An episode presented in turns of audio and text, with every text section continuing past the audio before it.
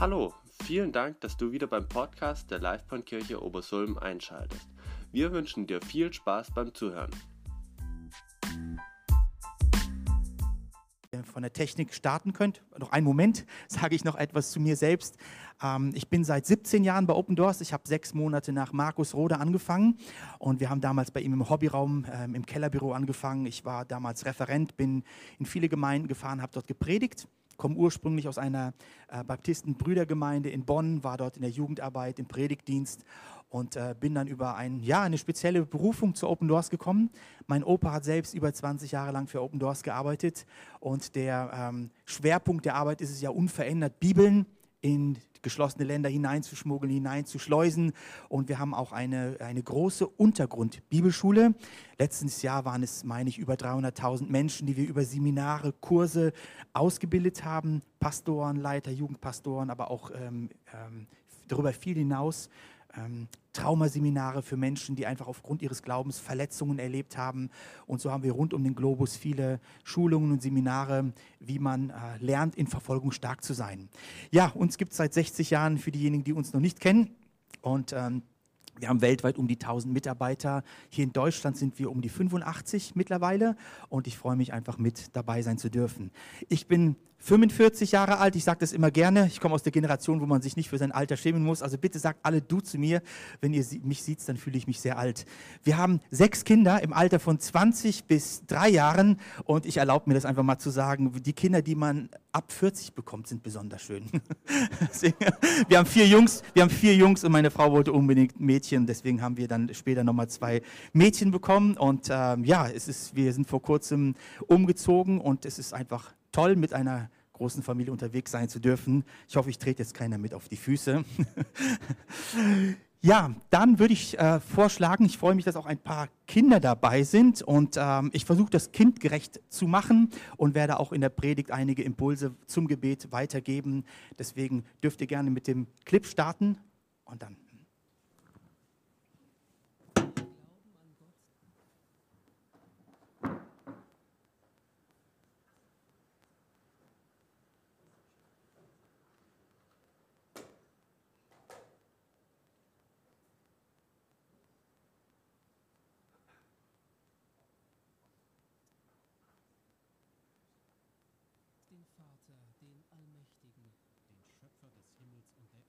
und an Jesus Christus, seinen eingeborenen Sohn, unseren Herrn. Empfangen durch den Heiligen Geist, geboren von der Jungfrau Maria, gelitten unter Pontius Pilatus, gekreuzigt, gestorben und begraben, hinabgestiegen in das Reich des Todes, am dritten Tage auferstanden von den Toten, aufgefahren in den Himmel. Er sitzt zur Rechten Gottes, des allmächtigen Vaters. Von dort wird er kommen, zu richten die Lebenden und die Toten. Weil wir an Jesus glauben, sind wir in Gefahr. Weil wir ihn bekennen, erleben wir Schwierigkeiten und Widerstände. Weil wir ihm nachfolgen, verfolgt man uns. Wir sind verfolgte Christen.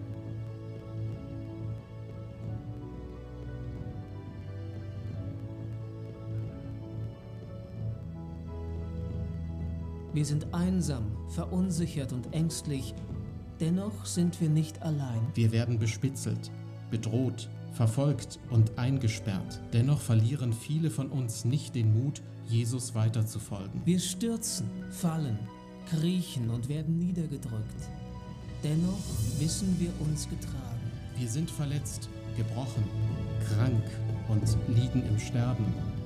Dennoch bleiben wir am Leben. Wir werden geschlagen, gefoltert und ermordet und dennoch werden wir mehr.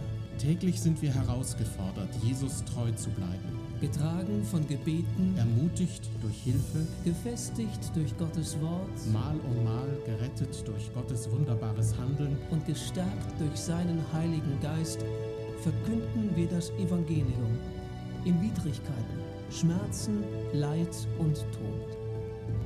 Gottes Reich wächst, seine Gemeinde wächst unser Glaube wächst an Widerständen.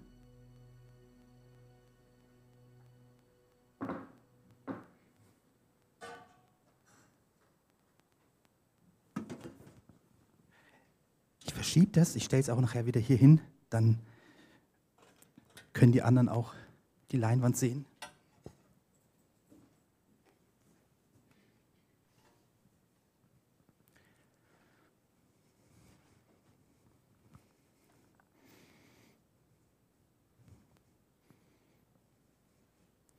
Warte noch einen Moment, genau. Ja, wir haben ja heute den weltweiten Gebetstag für verfolgte Christen. Und das ist ein, eine Veranstaltung, die wird nicht nur in Deutschland, sondern auch um den Globus herum an einem Sonntag im November durchgeführt. Und deswegen dürft ihr wissen, dass mit euch zusammen zeitgleich, wahrscheinlich auch um die gleiche Uhrzeit, sehr stark für verfolgte Christen in Deutschland, aber auch weltweit gebetet wird. Und ich habe euch ähm, heute etwas mitgebracht. Ich werde euch einige Zeugnisse erzählen, was Gott in der islamischen Welt tut. Und es ist, ähm, ich habe mich dafür entschieden, entschieden, euch heute besonders zu ermutigen durch Zeugnisse, die, die für uns Deutsche, die wir ja sehr rational veranlagt sind, fast unglaublich ist wie Gott gerade in diesen Ländern wirkt. Was passiert, wenn Muslime Christen werden? Und ähm, ich habe im ersten Beruf, ähm, vom ersten Beruf her bin ich Krankenpfleger und ich habe im Krankenhaus gearbeitet. Und es ist ja so, dass wir eine sehr hohe Geburtenrate in Deutschland haben, allein durch muslimische Familien. Und es ist ja bei uns so, wenn wir äh, eine Entscheidung für Jesus treffen, dann drücken wir das durch die Taufe aus. Und es ist eine bewusste Entscheidung. Es ist anders im Islam. Wenn ein Kind zur Welt kommt, dann flüstert der Vater dem kleinen Baby Suren ins Ohr und dieses Kind wird, ohne eine Entscheidung getroffen zu haben, für den Glauben als Moslem hineingeboren. Und ihr müsst wissen, im, im, Islam gibt es ja keine Heilsgewissheit. Als Moslem geboren und als Moslem zu sterben, das ist das Schicksal dieser Menschen. Und ich glaube, dass das mit ein Grund ist, was sie so suchend macht. Gerade in islamischen Ländern macht sich bei vielen, vor allem jungen Menschen in der heutigen Zeit eine, eine, eine Rastlosigkeit breit und sie fangen an zu suchen und zu forschen, was ist die Wahrheit? Ist das, woran ich glaube, wirklich die Wahrheit oder könnte dahinter noch etwas anderes stecken?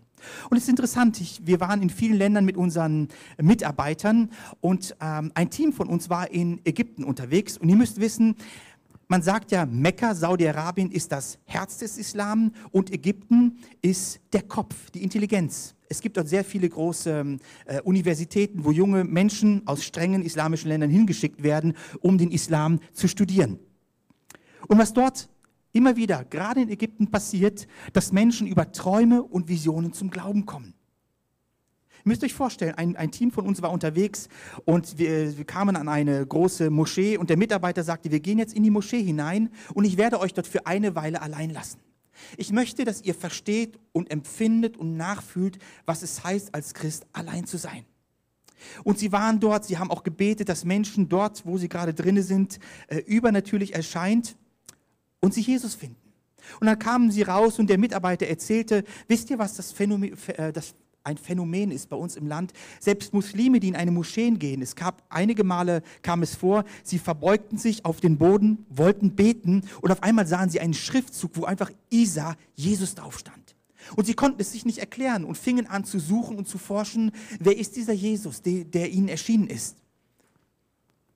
Und wir hören erstaunliche ähm, Geschichten, wo Menschen berichten, sie sehen ein, eine Person auf einem weißen Pferd oder ein helles Licht und er sagt, ich bin Jesus, suche mich. Und ich glaube auch, dass jetzt in Ägypten Menschen aufgestanden sind, die verwirrt sind, zerstreut sind, weil Jesus ihnen begegnet ist. Und ich glaube, mit diesem Gefühl taucht ein Gefühl auch der Einsamkeit auf. Sie können sich keinem offenbaren und keinem sagen, was mit ihnen so wirklich passiert ist. Und wir haben ein großes Team von Mitarbeitern weltweit, die über soziale Medien, über äh, Chaträume ähm, diesen suchenden Menschen begegnen und Fragen beantworten. Und immer wieder wird uns dann die Frage gestellt, ich glaube, ich bin Jesus begegnet. Was soll ich tun? Gerade Frauen in den Ländern, die, die, ähm, wo das noch strenger ist wie, wie in Ägypten, Sie warten, bis ihre Männer zur Arbeit gegangen sind. Saudi-Arabien, da ist es, äh, ich war vor ein, anderthalb Jahren in Saudi-Arabien, äh, dort werden sie ganz abgeschirmt, bekommen keinen Zugang zu Medien und sie warten, die Männer sind auf Arbeit gegangen, dann gehen sie heimlich an den Computer, suchen diese Chaträume und sagen, kann mir jemand helfen? Mir ist was ganz Interessantes passiert. Und dann sitzen sie die ganze Zeit stundenlang, achten darauf, äh, nicht erwischt zu werden vom Mann und versuchen Antworten auf ihre Fragen zu finden. Ich erzähle euch eine Geschichte. Amir, ein, ein Christ, ein Leiter einer Untergrundgemeinde in Ägypten. Er wird plötzlich nachts wach und sieht einen maskierten Mann vor sich, der ihm eine Pistole vors Gesicht hält. Und der Mann redet nicht, er sagt, er zeigt ihm, mit der Pistole aufzustehen und ihm zu folgen. Und an mir gehen viele Gedanken durch den Kopf. Ist er aufgeflogen? Hat ihn irgendjemand aus seinem Freundeskreis verraten? Wurde er auf der Straße beobachtet, wie er einen Hauskreis besucht hat? Er hat Angst. Und in dem Moment denkt er sich, Herr, ich glaube, dass das heute mein letzter Tag ist. Der Mann dirigiert ihn, sie gehen durch die Straßen von Kairo. Irgendwann mal kommen sie in ein Haus. Der Mann zeigt ihm mit der Pistole nach, äh, aufs Dach zu steigen. Und dort sehen sie, dass, auf, äh, dass dort ein anderes Haus ist, wo der Mann ihm befiehlt, auf die andere Seite zu springen, über, diesen, über diese zwei Häuserbrücken. Und in mir denkt sich, wenn ich jetzt nicht springe, bekomme ich, werde ich von hinten erschossen von dem Mann. Aber wenn ich rüberspringe und es nicht schaffe, bin ich auch tot. Mit einem Gebet auf den Lippen, Herr, steh mir bei, nimmt der Anlauf und springt auf die andere Seite. Und er kommt drüben an, sicher, der, der maskierte Mann mit der Waffe war zuvor weggesprungen. Und dann heißt es, geh nach unten, sie gehen ins Treppenhaus und irgendwann mal landen sie in einem Raum und stehen vor einer Gruppe von Imamen, Menschen, die einer Moschee vorstehen, strenggläubige Muslime.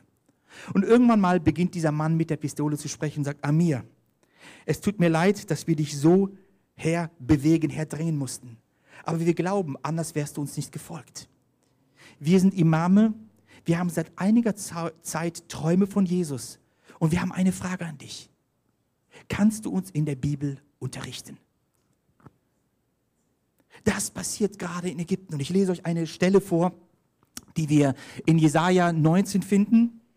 Zu jener Zeit werden fünf ägyptische Städte die Sprache Kanaans reden und bei dem Herrn der Herrscharen schwören, eine wird ihr Heeres heißen. Und an jenem Tag wird mitten im Land Ägypten ein Altar für den Herrn stehen und ein Gedenkstein für den Herrn nahe an seiner Grenze. Und das wird ein Zeichen und ein Zeugnis sein für den Herrn der Herrscharen im Land Ägypten. Denn sie werden zum Herrn schreien wegen ihrer Bedrücker und er wird ihnen einen Retter senden und der wird kämpfen und sie erretten.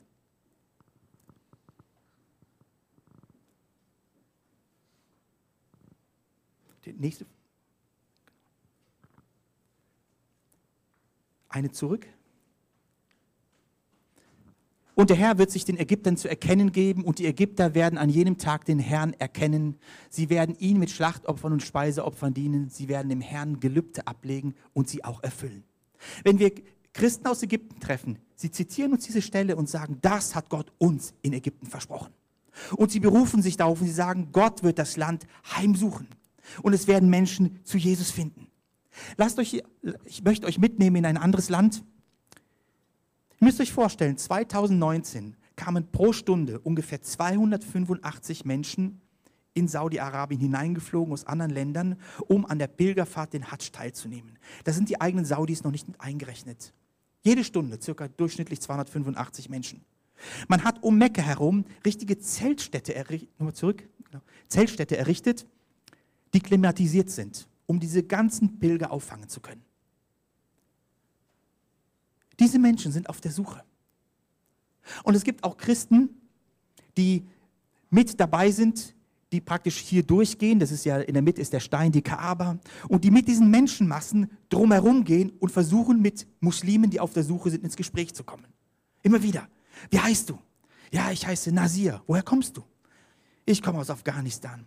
Ich habe mein ganzes Geld zusammengespart, um hier dran teilzunehmen. Du siehst so bedrückt aus. Und man geht, man geht mit diesen Tausenden von Menschen. Ja, meine Frau ist krank. Deine Frau ist krank. Kennst du doch Isa? Ja, Isa kenne ich aus dem Koran. Ach, kennst du Jesus? Darf ich, Nasir, kann ich für deine Frau beten? Ja, gerne.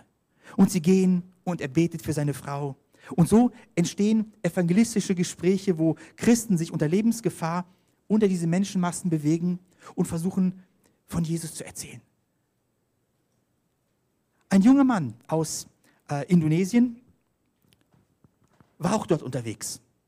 Das ist eine spannende Geschichte. Und er war mit diesen Menschenmassen unterwegs, mit diesen Bussen, die vom Flughafen äh, nach Mekka fuhren. Und er saß in der Nähe des Busfahrers und er wunderte sich, warum der Busfahrer so gut Englisch sprach.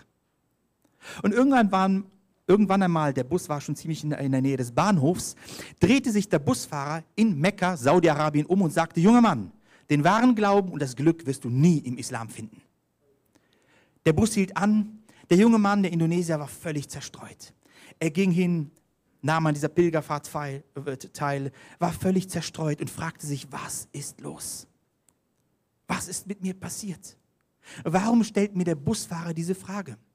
Und er auf der Busbahnhof, er fragte überall nach diesem Busfahrer, er versucht ihn zu beschreiben, keiner konnte ihm helfen. Enttäuscht kehrte er wieder zurück nach Indonesien. Er hatte so viele Fragen. Das, was er sich dort erhofft hatte, an der Pilgerfahrt, ist nicht eingetreten. Irgendwann einmal besuchte ähm, er einen chinesischen Freund, der auch ähm, in Indonesien wohnte. Und er kam rein in das Wohnzimmer dieses chinesischen Freundes und entdeckte auf einmal ein Bild an der Wand und sagte, du, den, den kenne ich. Und der Chinese sagte, ja, ja klar, das ist doch der Busfahrer. Und erzählt ihm die Geschichte und der chinesische Freund sagte, nein, nein, das ist nicht der Busfahrer, das ist Jesus. Und die, nach einer kurzen Zeit gab dieser junge Indonesier sein Leben Jesus. Es gibt auch eine, eine andere Geschichte von, von einer jungen Frau, die wirklich erlebt hatte, während sie mit ihrer Familie aus Pakistan dort unterwegs war. Sie übernachteten in einem dieser großen Zeltstädte und wie eine Gestalt reinkam in einem hellen Licht. Und sie dachte, das ist ein Geistlicher, warum will der nachts zu mir? Und sie hörte eine Stimme und eine, eine, eine Wärme, wo sie wusste, das kann nur Jesus sein, von dem die Christen erzählen. Iran, noch ein, ein, ein letztes Land, ist ein Land, wo, wo wir oft negative Meldungen hören. Aber ich kann euch sagen, habt ihr schon mal ein, so ein Bild von einer Taufe gesehen? Ein, Iran ist ein Land des Aufbruchs. Und es ist interessant, was in diesem Land Gott tut. Ich erzähle euch eine Geschichte von, von Sharin, eine 85-jährige Witwe. Sie sitzt in ihrem Haus vor dem Fernseher. Und ihr müsst euch vorstellen, es gibt, ähm, auch wenn das untersagt ist und man das nicht gerne sieht, haben, ist das Land vollgepflastert mit Satellitenschüsseln. Und wenn man in einem Hochhaus wohnt und einer eine Satellitenschüssel hat, dann schauen alle anderen, die sich da irgendwie angeschlossen haben, immer das Programm, was der Besitzer schaut. Und dann wechselt er das Programm dann im ganzen Haus, in allen Stockwerken, dann wechselt das überall. Und irgendwann mal, aus irgendeinem Grund, machte der Besitzer den Jesus, den ganz bekannten Jesus-Film an. Und Sharin, die 85-jährige Witwe, sitzt davor und schaut den Film. Und auf einmal zum Schluss heißt es, siehe, ich stehe an der Tür und klopfe an. Wenn jemand die Tür öffnet, werde ich hineinkommen und Gemeinschaft mit ihm haben. Was meint ihr, wie so eine 85-jährige Frau auf diesen Vers, auf diesen Aufruf, auf dieser, ähm, Aufruf antworten wird? Aber interessant ist, was meint ihr, wie Jesus darauf antworten wird? Sie geht mit ihrem Stock, tappelt zur Tür, weil da steht jemand vor der Tür. Sie macht die Tür auf und sie sieht ein helles Licht. Und dann hört sie eine Stimme, wie jemand sagt, Sharin, ich liebe dich und ich möchte jetzt in dein Leben kommen. Und sie steht dort eine Weile, sie geht dann zurück, setzt sich wieder an den Fernseher und dann sieht sie den Abspann, wo einfach äh, Hilfestellung geboten wird, was man tun soll, um Jesus anzunehmen. Es gibt eine Nummer, Sie ruft dort an und irgendwie landet sie über ein Routing bei einer Frau, ich, ich meine sogar in Kanada. Und ähm, sie sagt, ich, ich habe gerade Jesus gesehen. Und die Frau am Telefon sagte, ja, ja, das ist ein schöner Film. Nein, nein, sagt Shirin, ich habe Jesus gesehen. Und auf einmal merkt die Frau am Telefon, ja, es ist, Jesus ist ihr wirklich begegnet. Und sie reden, sie sprechen. Und diese Frau hilft Sharin, die 85 Jahre alt ist, ihr Leben am Telefon Jesus zu geben. Und ich habe viel erzählt, aber ich möchte euch das mal wirklich zeigen. Und zwar von einem äh, bekannten Prediger, ähm, der Iraner ist und der vom Ausland Sendungen ausstrahlt. Und ähm, es ist, ich habe das untertitelt und versucht einfach mal die Untertitel mitzulesen und schaut, was mitten in einer Live-Sendung passiert ist.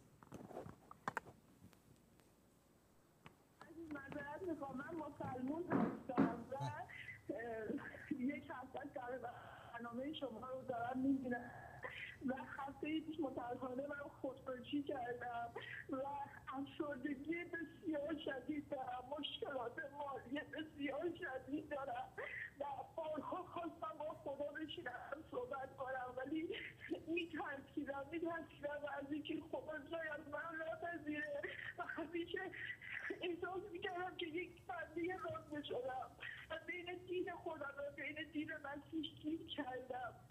از میترسیدم و گفتم شاید اگر مسیح رو دعوت کنم خدا ناراحت بشه از اینکه دینم اسلام و خدا دارم مسیح رو دعوت می‌کنم. آمین. شما رو دیدم.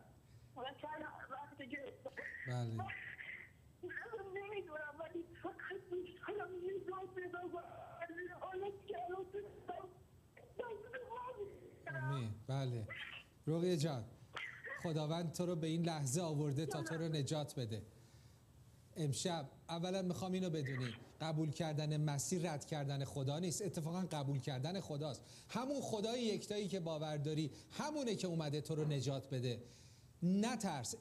روح ترس از خدا نیست. خدا باباته و امشب می‌خواد دختر خودش رو در آغوش بگیره. امشب می‌خواد اشکاتو پاک کنه. امشب می‌خواد زندگی تازه بهت بده. آیا خودتو در آغوش همچین پدری می‌خوای امشب بندازی؟ بگی دیگه من به دین و مذهب و اینو کار ندارم. خداوند و خودتو می‌خوام. خداوند و نجاتتو می‌خوام. و زندگی تازه به من بده.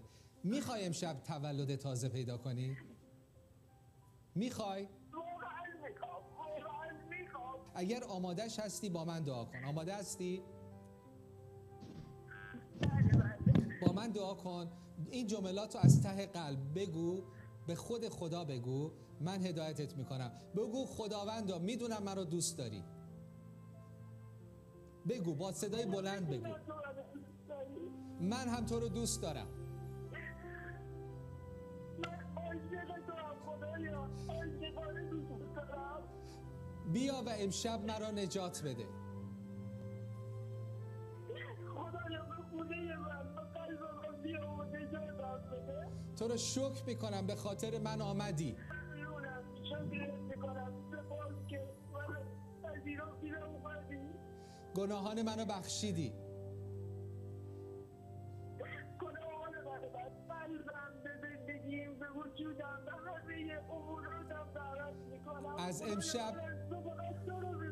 آمین. بگو از امشب دختر تو هستم و تو پدر من. خدا تو پدر منی. من دخترتم ضعیفم آمین. آمین. آمین. تو رو شکر می‌کنم مرا پذیرفتی. گذشته مرا پاک کردی. خدا ممنونم گذاشتم و پاک کردی. سپاس. و شکر می‌کنم برای آینده روشنی که در تو دارم. شکر می‌کنم. بابت آینده روشنی که تو برام داری خدایا. عیسی مسیح مرا عوض کن.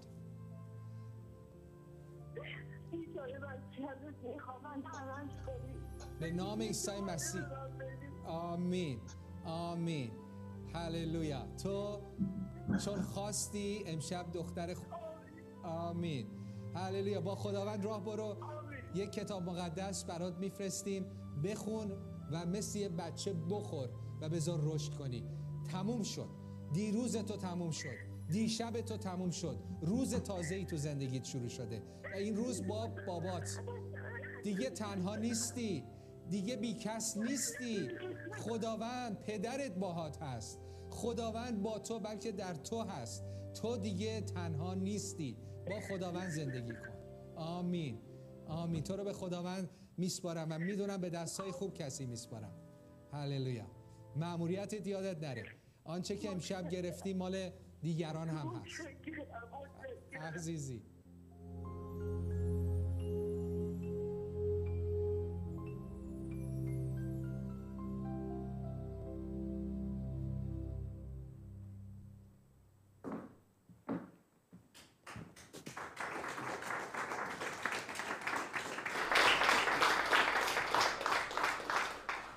Normalerweise müsste ich jetzt hier aufhören und wir könnten ermutigt nach Hause gehen. Aber es gibt ja noch eine andere Seite. Deswegen sind wir ja hier, um für unsere Geschwister zu beten, denen genau das passiert ist. Und ähm, ich muss euch jetzt auch mitnehmen in den nächsten Minuten. Und zwar, was passiert überhaupt mit Menschen, wenn sie Christen geworden sind oder Christen als Christen leben? Es gibt eine, eine Stelle der, im Koran, da heißt es, wenn sie sich abkehren, dann ergreift sie und tötet sie, wo immer ihr sie findet. Junge Menschen, ob sie jung oder alt sind, wenn sie in islamischen Ländern ähm, als Christen leben, leben gefährlich. Und sie müssen sich wohl überlegen, ob sie diese Entscheidung treffen. Und ähm, je nachdem, wo sie leben, in Saudi-Arabien gibt es nur eine Handvoll Christen, saudi-arabischen Christen. Sie sind sehr zerstreut. Unser Anliegen ist es, sie miteinander zu vernetzen. Sie leben isoliert. Aber das Gute ist es auch in Ländern wie, wie in, im Iran, Ägypten. Dort gibt es Netzwerke, dort gibt es Gemeinden, wo junge Menschen im Glauben wachsen können. Vielleicht noch ein Gedanke zur, zur Taufe. Die Taufe wird ja, ist ja bei uns ein fester Bestandteil in Gemeinden, die auch immer wieder gelehrt wird in Glaubensgrundkursen. Ich wurde damals in einem See getauft, der ist in der Nähe von Bonn, ich bin in der Nähe von Bonn groß geworden, der heißt der Bleibtreusee. Jeder kennt den Bleibtreusee, ganz bekannt, ganz groß. Und viele Gemeinden, die dort ähm, drumherum ihre Gemeindehäuser haben, ihre Tauffeste durch, dort durchgeführt. Dann wurde es mit der Zeit schwieriger, dann ist man ins Freibad gegangen und man hat alles gemacht, damit dieses Tauffest ein schönes Fest ist, auch evangelistisch, um, um Menschen und Nachbarn einzuladen. Und ehrlich gesagt, es passiert ja gar nichts. Man wird, in der Regel ist es ja so in vielen deutschen Gemeinden, man wird ähm, äh, Mitglied der Gemeinde oder man ist es vielleicht vorher schon so, je nachdem, in welchem Verband man ist. Und das Leben geht ganz normal weiter. Erst für Jesus entschieden, Jahre später äh, getauft.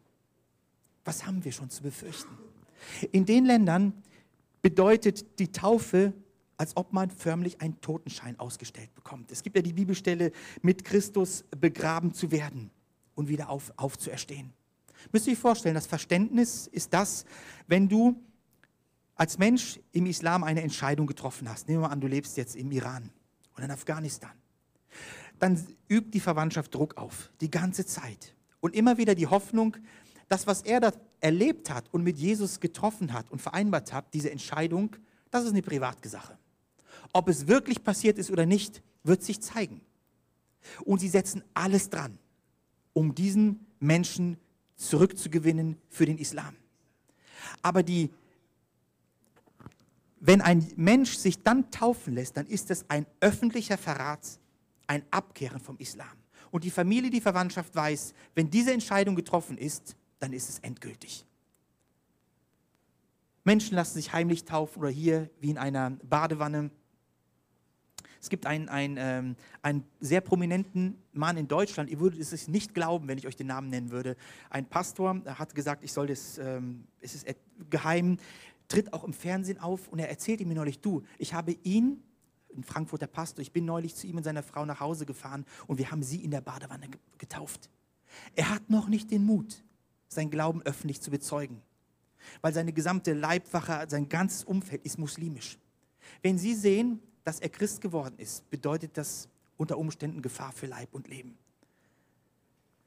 Es gibt immer wieder auch Entführungen, gerade von, von jungen Frauen, die dann bewusst, um die Familienehre zu erhalten, mit äh, älteren muslimischen Männern verheiratet werden, damit die Familie noch Schande abwenden kann. Und sie sagen, nee, aber schaut, wir haben sie mit einem muslimischen Mann verheiratet, das wird schon.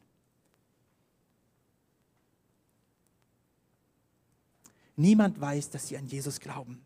Wir haben vor Jahren einmal eine Mitarbeiterin bei uns gehabt. Sie kam aus Pakistan und sie hat auf einer Konferenz gesprochen und wir mussten ihre Stimme technisch verstellen. Ah, sie hat eine ganz schöne Stimme und als sie vorne stand, das Mikrofon in die Hand nahm, dann, äh, das hat sich furchtbar angehört. Aber sie hat gesagt, ich, ich kann aus Sicherheitsgründen nicht anders auftreten. Sie hatte eine Burka angehabt, einfach aus, aus Gefahr, äh, nicht entdeckt zu werden. Und sie sagte irgendwann mal, habt keine Angst vor mir hinter diesem Stoff bin ich eure Schwester. Und sie erzählte sehr ehrlich, mit welchen äh, äh, Kämpfen sie zu tun hatte. Sie meinte, sie, es gab Phasen, sie betet äh, für Muslime, sie arbeitet in den Ländern in Pakistan und manchmal ist sie so frustriert, warum so wenig passiert. und es alles so düster in ihrem Umfeld ist. Und sie war unterwegs in England und sie betet und sagt, Herr, warum sind Menschen so gefangen im Islam? Warum tut sich so wenig? Und dann sah sie auf der anderen Seite der Straßenseite einen Moslem an ihr vorbeigehen. Und dann hörte sie, wie Jesus zu ihr sprach. Denkt dran, heute Nacht könnte ich ihm begegnen. Das gebe ich euch als Gebet mit. Ich glaube, wir haben viele Muslime in Deutschland, die sehr westlich aufgewachsen sind, wo man nicht den Eindruck hat, naja, ihnen geht's gut. Haben die wirklich was mit dem Islam zu tun? Viele nennen sich Muslime, aber im Herzen sind sie es eigentlich nicht. Aber beobachtet mal ältere Leute, die daran festhalten, die beten, die eigentlich merken, dass sie keine Heilsgewissheit haben. Aber sie haben keine Hoffnung. Und sie gehen teilweise mit einem gebeugten Haupt durch die Straßen. Die Gottesdienste wie hier, dass man am Anfang Lieder für Jesus singt, das gibt es doch im Islam gar nicht. Denkt dran, heute Nacht könnt ihr Jesus begegnen. Die Sprache, wie Jesus zu Muslimen redet, ist oft durch Träume und Visionen. In Deutschland mag das eine andere Sprache für uns sein. Wenn man so die Erweckungsgeschichte anschaut, in den 60er Jahren gab es eine Erweckung in Nigeria, in den 70ern auf den Philippinen, in den 80er Jahren in Indonesien, in Bhutan, dort war ich zweimal, wirkt Gott sehr stark durch Heilungen. Warum Gott so wirkt und in solchen Zeitepochen, ich weiß es nicht. Ich habe dafür keine Erklärung.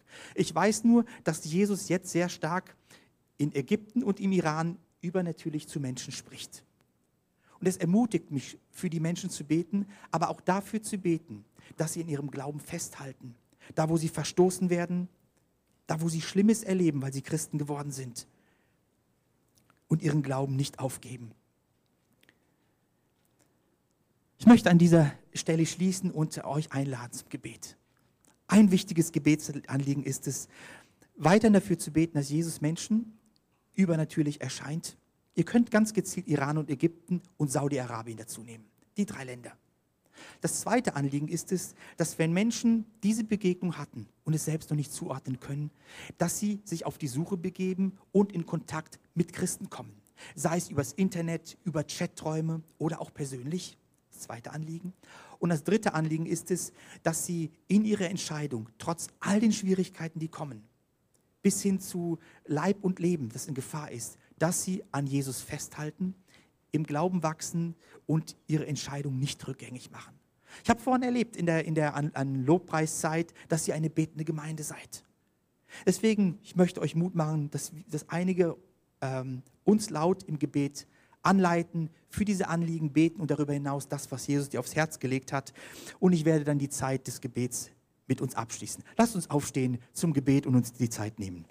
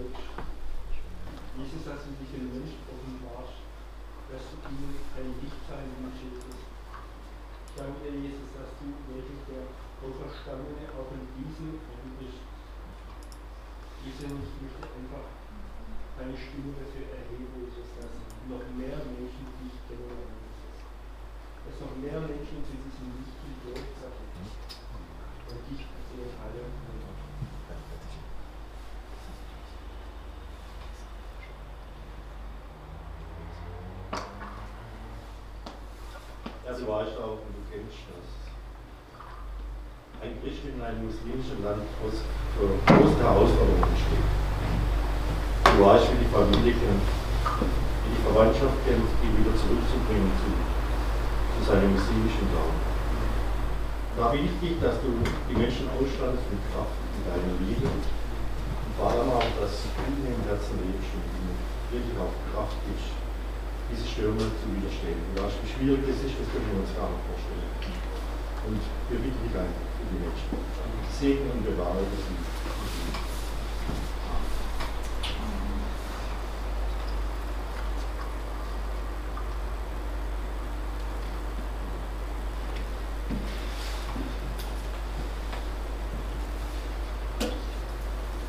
Ich möchte dich auch bitten für all die Frauen in den muslimischen Ländern, die so unterdrückt werden und die, ähm, die oft gar keinen Zugang zu, zu, ähm, ja, zu den ganzen Medien oder zu Bibeln haben und die, ähm, die einfach oft unter Einsamkeit leiden. Und ich möchte bitten, dass du ihnen begegnest und dass sie, du ihnen den Mut gibst, ähm, sich dir zu öffnen und dass du sie stärkst und dass du sie ermutigst und dass du sie einfach segnest in, in, in, in, ihrem, in ihrer Situation und ihnen sie da einfach sie in Freiheit führst und ja, dass du, dass du auch ganz besonders ein Auge auf diese, auch die Kinder hast, die, die auch so überhaupt keine Entscheidungsfreiheit haben und die, die auch oft so leiden müssen und ja, segne sie und mach, dass sie ja, dass sie den, den Mut haben und die Kraft und auch die Zuversicht und die Sicherheit, dass du der richtige Weg bist.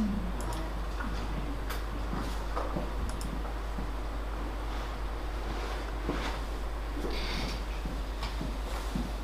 ich danke dir für die vielen Begegnungen, die da schon stattgefunden haben, in Träumen oder auch, dass Menschen auf andere Christen gestoßen sind und die sogar während der Pilgerreise angesprochen wurden und evangelisiert wurden, Vater, in Kontakt mit Christen, mit dir gekommen sind, Vater preise dich dafür und spreche einfach aus, dass es weitergeht, dass da noch eine viel größere Erweckung kommt, Vater.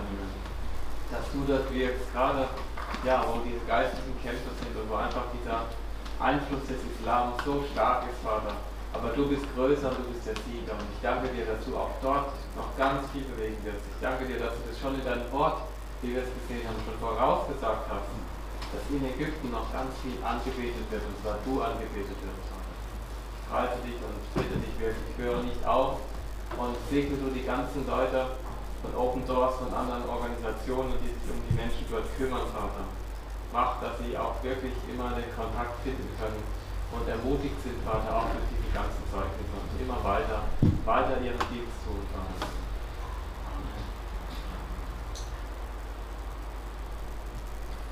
Jesus, wir danken dir von Herzen, dass du Menschen begegnest. Und es heißt ja auch in deinem Wort, ähm, du lässt dich von denen finden, die dich gesucht haben. Aber es gibt auch eine andere Stelle, da heißt es, du lässt dich sogar von denen finden, die nicht nach dir gefragt haben. Danke dir, dass du, dass du Menschen heimsuchst und sie zu dir, äh, zu dir bringst und zu dir führst. Ich bete jetzt für Menschen, die genau das heute Nacht erlebt haben. Dass sie dranbleiben, dass sie das nicht verdrängen, trotz der Ängste und Panik und inneren Furcht, was passiert gerade mit mir, dass sie anfangen, dich zu suchen in Chaträumen, ähm, Kontakte zu knüpfen, da wo sie eine christliche Gemeinde oder christliche Freunde oder Nachbarn kennen, die den Mut haben, ähm, sich zu outen und zu sagen, was mit ihnen passiert ist. Dass sie wachsen und dass sie ihren Glauben nicht aufgeben. Ich bete, dass du sie stark machst, dass sie, dass sie dranbleiben und dass sie an Widerständen wachsen. Wir danken dir für unsere weltweite große Gemeinde und dass wir uns mit ihnen verbunden fühlen und sie im Gebet stärken dürfen. Amen. Ja, dürft euch wieder setzen. Ist es okay, wenn ich hier stehen bleibe? Wegen ja, alles klar. Gut. Ähm, ich habe etwas mitgebracht und zwar Verräter ihres Glaubens. Ich habe drüben einen Büchertisch, ähm, enthält einige Geschichten, die ich euch heute auch weitergegeben habe. Ist sehr mutmachend und ein spannendes Buch. Und dann habe ich noch ähm, das Buch mit, der Schmuggler Gottes und auch als Hör-CD. Geht ungefähr elf Stunden, wenn ihr mal länger unterwegs seid. Ich garantiere euch, die Kinder werden ruhig sein während der Autofahrt. Ähm, es berichtet über die Anfänge, die ersten Schmuggelfahrten von Bruder Andrew ist richtig, richtig gut. Ich habe es gelesen und auch einige Male gehört. Und das äh, für uns ähm, Wichtigste ist unser Gebetsheft. Diejenigen, die es noch nicht bekommen, es ist kostenlos. Ähm, bestellt es einfach, ihr bekommt es nach Hause. Wir achten immer darauf, dass es mutmachend ist und zum Gebet äh, anregt. Ähm, aber wir, wir muten auch Betern zu, dass sie manchmal auch erschütternde Geschichten lesen, ähm, um gezielt beten dafür, um, gezielt, um gezielt dafür beten zu können. Auf der Rückseite ist so eine Ja-Karte, wenn ihr dort einfach die Adresse einträgt und dann in so eine Box schmeißt, dann bekommt ihr dieses Gebetsheft regelmäßig zugeschickt. Ich weiß, wie vergesslich wir oft sind. Wir schauen viele Nachrichten und ich glaube, es tut uns gut, die aktuellen Nachrichten, die oft immer nur ein Thema haben, ähm, zu toppen, indem wir sagen, wir informieren uns über unsere verfolgten Geschwister und beten jeden Tag ganz gezielt dafür. Es ist ein Gebetskalender da drin und jeden Tag gibt es ein ganz kurzes Anliegen von zwei bis drei Sätze und dann könnt ihr mit eurer Familie, mit den Kindern morgens oder abends gezielt dafür beten und seid euch sicher, es hat eine Auswirkung und es wird etwas passieren. Jetzt hole ich nur gerade noch meine Bibel.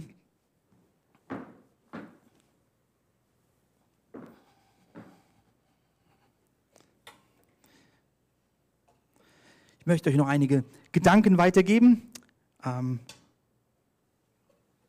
ich habe Benjamin auch gesagt, ich habe ähm, den ersten Teil, weil ich immer so begeistert bin, den gestalte ich immer etwas länger, aber ich halte mich bewusst an die Zeit, also keine Sorge, ich habe die Zeit im Blick, wollte euch einfach einige kurze Gedanken zum Gebet weitergeben, die mich sehr beschäftigt haben. Und lasst mich einfach einige Verse lesen aus 2. Mose Kapitel 32. Und normalerweise sagt man ja immer wieder, wenn du eine Bibel hast, dann lies mit. An der Stelle ähm, darfst du zuhören. Merk dir nur 2. Mose Kapitel 32 und dann kannst du daheim den, das ganze Kapitel lesen, weil ich werde immer wieder einige Verse überspringen, weil ich euch die Geschichte komprimiert und kurz wiedergeben möchte. Und zwar hier heißt es, genau, die PowerPoint benötige ich nicht, ich kann es einfach so weiter. Ich habe ein paar Gedanken mitgebracht, aber ihr könnt einfach so auch zuhören. Und hier heißt es, als aber Mose es verpasst hatte, vom Berg herabzukommen, sammelte sich das gesamte Volk gegen Aaron und sprach, Aaron, mach uns einen Gott, der für uns hergehe. Denn wir wissen nicht, was mit diesem Mann Mose, der uns aus Ägyptenland geführt hat, was mit ihm passiert ist. Mose war ja einige Zeit dort auf dem Berg und ähm, sie haben keine Nachricht bekommen. Und jetzt überlegten sie sich, kommt er überhaupt nochmal wieder? Aaron auf, mach uns einen Gott, der für uns hergehe. Und Aaron sprach zu ihnen, reißt den gesamten Schmuck ab von euren Ohren und von überall, wo ihr ihn trägt, von euren Söhnen und Töchtern und bringt ihn mir her. Und er übergab ihm das Volk den gesamten Schmuck, Ohrringe, Gold und so weiter. Er nahm es ihr, äh, von ihren Händen und bildete Gold in einer Form und machte ein gegossenes Kalb. Und sie sprachen alle, das ist dein Gott, Israels, der dich aus Ägyptenland geführt hat. Und sie feierten, sie machten ein Brandaltar und äh, sie machten ein richtiges Fest. Und ich habe mir öfter die Frage gestellt, Aaron, was ist los? Was ist mit dir passiert, dass du dich so hast hinreißen lassen, das zu tun? Und ich habe mir auch die Frage gestellt, was ist mit dem Volk Israel los? Ihr müsst euch vorstellen, es ist ja schwer zu schätzen, ob es jetzt 1,2, 2,5 oder 3,2 Millionen Menschen waren. Die hatten ja viele Kinder. Also ich, sechs oder mehr Kinder, ja, weiß ich nicht. Und wenn man das sich mal vorstellt und auf einer Fläche berechnet, selbst wenn es jetzt anderthalb Millionen Menschen waren, es waren bestimmt noch viel mehr, die vermehrten sich auch während der ganzen Reise.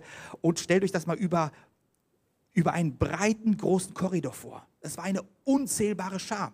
Und die gingen ja auch nur in einer sehr langsamen Geschwindigkeit voran. Musste irgendjemand mal eine Pause machen, dann begann der Zug zu stocken und dann ging es weiter. Und auf einmal war Gott aus dem Spiel.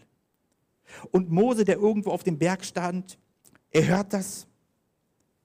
Gott wird zornig und wütend und sagt, Mose, das Volk Israel hat mich vergessen, sie haben schändlich gehandelt, sie sind abgewichen von den Geboten, sie sind so halsstarrig und jetzt lass mich dass ich runtergehe und sie alle umbringe. Und an der Stelle hätte Mose sagen können, vielleicht wird es mir so gehen, vielleicht wird es euch so gehen, Herr, endlich, ich kann auch nicht mehr. Es ist in Ordnung. Mach hier Tabula rasa. Wir machen einen gemeinsamen Anfang, wir zwei. Wir machen es richtig anhand unserer gewonnenen Erfahrungen.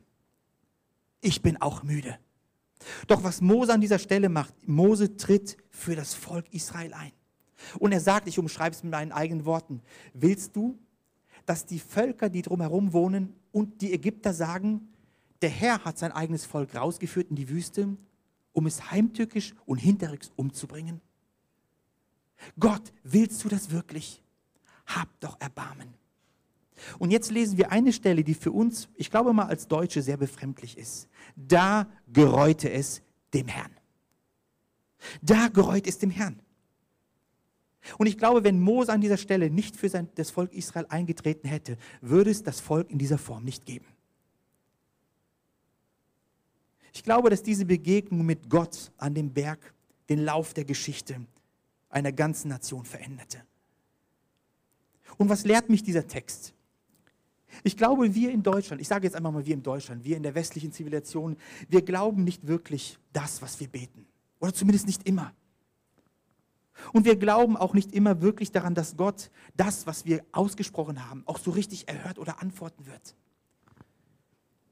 Und wir bauen oder wir neigen dazu, oft in unseren Gebeten so, so Rückversicherungen einzubauen, um uns, da, um uns selbst davor zu bewahren, zu sehr enttäuscht zu werden. Die Gebete sehen dann so auf. Ich merke das bei mir. Herr, wenn du willst, wenn es dein Wille ist, kannst du möglicherweise machen, dass vielleicht, aber nur wenn es dein Wille ist, dass das und das passiert. Und wenn du das nicht willst, ist auch kein Problem. Und wir sind auch nicht wirklich enttäuscht, wenn das nicht eintritt. Weil ganz ehrlich, so groß waren unsere Erwartungen doch auch gar nicht. Und wenn es doch dann passiert, dann sagen wir, Gott ist souverän. Und es gab mal eine Phase, da ging das Thema Souveränität Gottes wirklich durch die evangelikalen Gemeinden. Und es war gut, sich diesem Thema zu stellen. Aber man hat auch sehr viele Entschuldigungen hinter dieses Thema gepackt. Gott ist souverän. Gott macht, was er will. Wir können eh nichts machen. Und wenn es nicht eintritt, sind wir auch nicht enttäuscht. Und streng genommen haben wir uns ein Stück weit auch aus der Verantwortung genommen, gezielt im Glauben zu beten. Ich glaube, dass das, man kann dieses auch einen, einen Fatalismus bezeichnen, frommen Fatalismus. Es ist eine, eine Art Schicksalsgläubigkeit. Ich möchte die Predigtgedanken in den nächsten Minuten mit einem Satz äh, überschreiben, der vielleicht ein bisschen provokativ ist. Da änderte Gott seine Absichten, weil sein Volk zu beten wagte. Da änderte Gott seine Absichten, weil sein Volk zu beten wagte. Ich persönlich glaube, dass das Wesen und die Ziele Gottes unveränderlich sind, während aber er seine unmittelbaren Pläne und Absichten vom Glauben und vom Gebet seiner Kinder abhängig macht. Da, wo viel gebetet wird, da, wo man im Glauben eintritt, da passiert viel. Ihr habt nichts, weil ihr nicht bittet. Und da, wo man sich oft zu dem Schicksal hingibt und sagt, Herr, du wirst es schon machen. Der Herr wird es man kann den Vers ja unterschiedlich lesen. Wenn man den, die Stelle vom Psalm schnell liest, der Herr, äh, der Herr wird es wohl machen. Oder der Herr wird es wohl machen. Ich glaube, das ist ein Unterschied. Mose war im Laufe der Wüstenwanderung so bewegt von Gott, dass Gott ihn selbst zu seinem Freund machte. Und Mose wird ja als ein demütiger Mann beschrieben. Und auch wenn Mose das Gleichnis vom Weinstock nicht kannte, wusste er aber von seiner Kraft und seinem Geheimnis. Ohne ihn kann ich nichts tun. Ich würde mal behaupten, dass eine moderne, progressive Gemeinde mit Hunderten von Mitgliedern, die ein, eine Stelle eines Pastors ausschreiben würde, eines Leiters, die würden Mose, würde er sich bewerben, immer ablehnen. Zu depressiv, zu labil. Mose, etwas schwermütig. Der lacht ja kaum. Sieht immer nur die Probleme. Und wenn man sich so Mose vorstellt in seiner gesamten Geschichte, ich glaube, er würde nicht, nicht so klassisch in das Leiterprofil passen, wonach sich Gemeinden reißen würden heute. Aber Mose war ein Mann, der Gottes Gunst gewonnen hatte. Der in seinem Kampf, auch vielleicht gegen Depressionen kämpfend, immer wieder Gott gesucht hat. Ein Mann, der Gott dazu gebracht hat, sein Vorhaben zu gereuen und zu überdenken. Der erste Gedanke meiner Predigt ist, erkenne deine Ohnmacht. Ohne Ohnmacht gibt es keine Vollmacht. Ich glaube, ein anderes Wort für das Erkennen seiner eigenen Unzulänglichkeit nennt man Abhängigkeit. Und ein anderes Wort für Abhängigkeit ist Vollmacht. Das lehrt uns das Geheimnis oder das Gleichnis vom Weinstock. Wenn wir Epheser 6 betrachten, da sehen wir ja die geistliche Waffenrüstung, es gibt ja verschiedene Auslegungen von dieser Stelle, aber ich glaube, dass alle Waffen zur Verteidigung gegeben sind, bis auf eine Waffe. Und es ist das Schwert des Geistes, es ist die Angriffswaffe. Und das ist das Wort Gottes. Wir haben es oft bei unseren Reisen gemacht. Ich war einige Male in Nordkorea. Wir sind in das Land eingereist und ähm, wir wurden sehr stark kontrolliert, auf jeden Schritt, alles, was wir tun. Wir waren mit einer Gruppe von deutschen Betern dort. Und was kann man nun in so einem Land tun, wo man weiß, dass Hunderttausende von Menschen in Arbeitslagern sitzen, viele von ihnen Christen, die dort auch sterben werden. Sie werden nicht aus dem Lager rauskommen. Die Folter ist brutal in dem Land. Christen sind als Staatsfeinde Nummer eins. Was soll man tun, außer beten? Wir sind durchs Land gefahren und im Bus, da wussten wir, wir sind unbeobachtet. Da hat die, die staatlich kontrollierte äh, Leitung nichts dagegen. Wir haben Psalmen laut vorgelesen im Bus. Wir haben Stellen vorgelesen. Wir haben sie aufgesagt. Dem, der unendlich viel mehr tun kann, als wir bitten oder erdenken. Der ist es, der mit seiner Kraft in uns wirkt. Epheser 3. 2. Korinther 9. Er kann euch so reich beschenken, ja mit gutem Grade zu überschütten, dass ihr alle Zeit alles habt. Und mehr als das, so könnt ihr noch anderen auf verschiedene Art und Weise gut zu tun. Nicht mehr ich lebe, sondern Christus lebt in mir. Ich vermag alles, der mich kräftigt. Er bereitet vor mir einen Tisch im Angesicht meiner Feinde. Und immer wieder diese Stellen haben wir vorgelesen und wir haben gemerkt, dass sich Dinge verändert haben. Es gab Momente, da haben wir dann im, im Hotel oder sonst wo in einfachen Unterkünften übernachtet und es gab, es war so, so eine Depression, die auf dem ganzen Land liegt. Man konnte nicht schlafen. Einmal kam ein, ein junges Mädchen, klopfte an, an, an meine Zimmertür. Ich glaube, sie war ungefähr 19 und sie war am Weinen. Sie sagt, ich kann den Druck, die Last, die ich hier spüre, nicht mehr tragen. Und in dem Moment war ich hilflos. Ich sah sie an und ich habe gemerkt, als ob Gott sie ein Stück weit Anteil nehmen lässt an dem, was er fühlt für dieses Land. Und wir haben noch jemand anders dazu genommen. Wir haben gebetet, wir haben gesagt, Jesus, nimm diese Last, sie ist zu stark von diesem Mädchen und gib ihr Hoffnung und Perspektive. Und auch die Sichtweise, dass du dieses Land erretten und heilen wirst. Und dass Menschen, die aufgrund ihres Glaubens verfolgt werden, eines Tages Erlösung finden. Wir waren auch an anderen Stellen im Land unterwegs und eine Frau sagte mir auch, sie wusste gar nicht, wie sie beten sollte. Und sie hat immer bei jedem Fußtritt, wir waren in den Bergen unterwegs und wir wussten, auf der anderen Seite gibt es Arbeitslager. Und sie hat immer nur gesagt, Jesus, mit jedem Schritt, Jesus, Jesus. Und sie sagte, ich konnte nichts anderes beten als nur das. Richard Wurmbrand, ein rumänischer Pfarrer, saß viele Jahre lang im Gefängnis, davon viele Jahre lang in Einzelhaft. Und er erzählt in seinem Buch, und als er dann dieses, die, die, die, den Schlagstock hörte, der so an die Gitterstäbe entlang fuhr, dann wusste er, jetzt kommen die Peiniger, meine Wärter, und sie werden mich schlagen. Und sie werden versuchen, ein Geständnis zu erzwingen, dass ich aufschreibe, dass ich Christus verleugne. Und die Angst kam in ihm hoch und er sagt, ich wusste nicht, wie sollte ich beten. Und kennt ihr das, wenn man manchmal so nachts oder morgens, man liegt im Bett, man drückt das Ohr so ans Kopfkissen und warum auch immer, physiologisch hört man manchmal so den, den, den Pulsschlag, so ziemlich laut. Dann drückt man nochmal ins Ohr und dann die ganze Zeit, dock, dock, dock, dock. Und er sagte, es war ein Moment, wo er seinen Pulsschlag hörte. Und dann begann er mit dem Pulsschlag den Namen Jesus auszusprechen. Jesus. Jesus. Jesus. Und während er das so eine Zeit lang machte, verband sich der Name Jesus mit seinem Puls. Und er sagte, das gab mir Kraft, das gab mir Hoffnung und das gab mir Mut. Ergreife das Schwert. Nimm die Bibel, sag immer wieder Verse auf. Vielleicht hast du eine, eine Karte pro Tag, die du in deine Jacke steckst oder auch eine Bible-App. Und du liest immer wieder auch mal laut ein Bibelvers vor. Es hat Auswirkungen. Ergreife das Schwert. In Apostelgeschichte 12, Vers 15 heißt es, ähm, Petrus aber nun wurde ins Gefängnis geworfen, aber die Gemeinde betete. Zuvor wurde ja Jakobus enthauptet.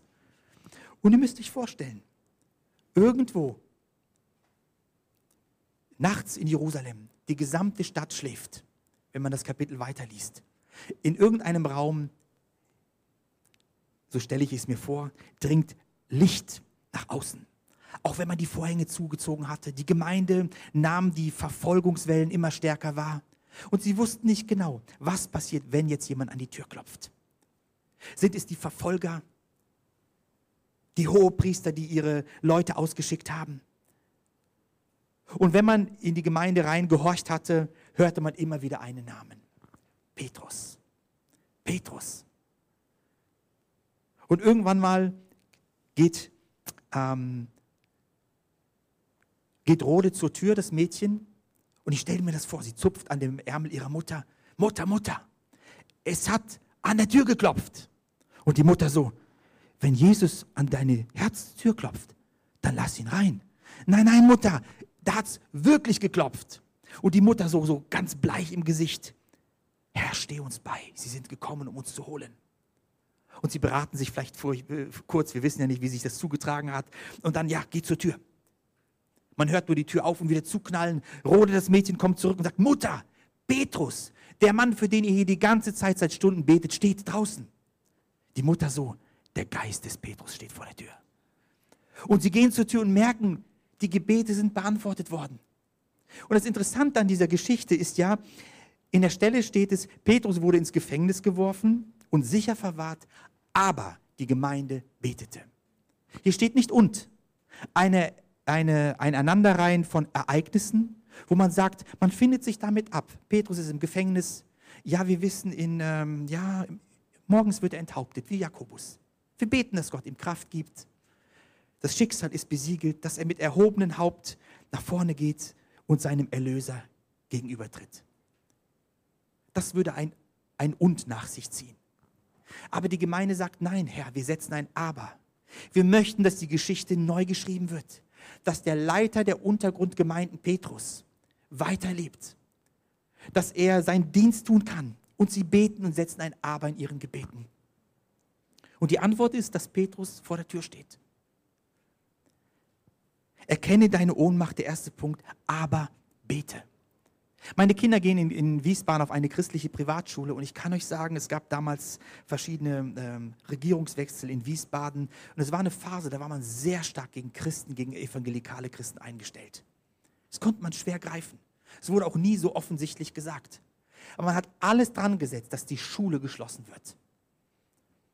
Und ich habe mir natürlich als Vater Sorgen gemacht. Uns war es wichtig, dass die Kinder auf eine christliche Schule gehen können. Die Kinder haben einfach gebetet, ganz schlicht aber Gott, das kann nicht sein. Mach, dass das nicht passiert. Und zu voller Glauben haben sie ein Aber in ihren Gebeten gesetzt und die Schule existiert weiter. Komischerweise gab es, oder das heißt komischerweise, es gab danach einen Regierungswechsel. Es war sehr peinlich für die vorherige Regierung. Und die Schule blüht, sie wächst, weil Kinder ganz einfach und schlicht ein Aber gesetzt haben. Aber bete. 2. Chronik 7, Vers 14. Und wenn mein Volk, über den mein Name ausgerufen wurde, also wir, wenn sie sich demütigen, sie beten und mein Angesicht suchen und sie kehren ab von ihren bösen Wegen, so will ich kommen, ihre Sünden vergeben und ich will ihr Land heilen. Das ist eine Verheißung für uns, für Deutschland, eine Verheißung für andere Länder, wenn wir im Glauben beten. Wir haben Anfang der 80er Jahre hat Open Doors die Leitung eine Gebetskampagne weltweit ausgerufen, sieben Jahre lang für die Sowjetunion zu beten. Ich war damals noch ganz klein. Ähm, ich wusste gar nicht, warum sieben Jahre lang. Sieben Jahre lang. Das hat Gott ihnen aufs Herz gelegt. Nach sieben Jahren zerbrach der Kommunismus und die Mauer zwischen Ost- und Westberlin fiel. Das ist kein Zufall. Das ist, wenn Menschen sagen, wir treten ein und wir beten für dieses Land.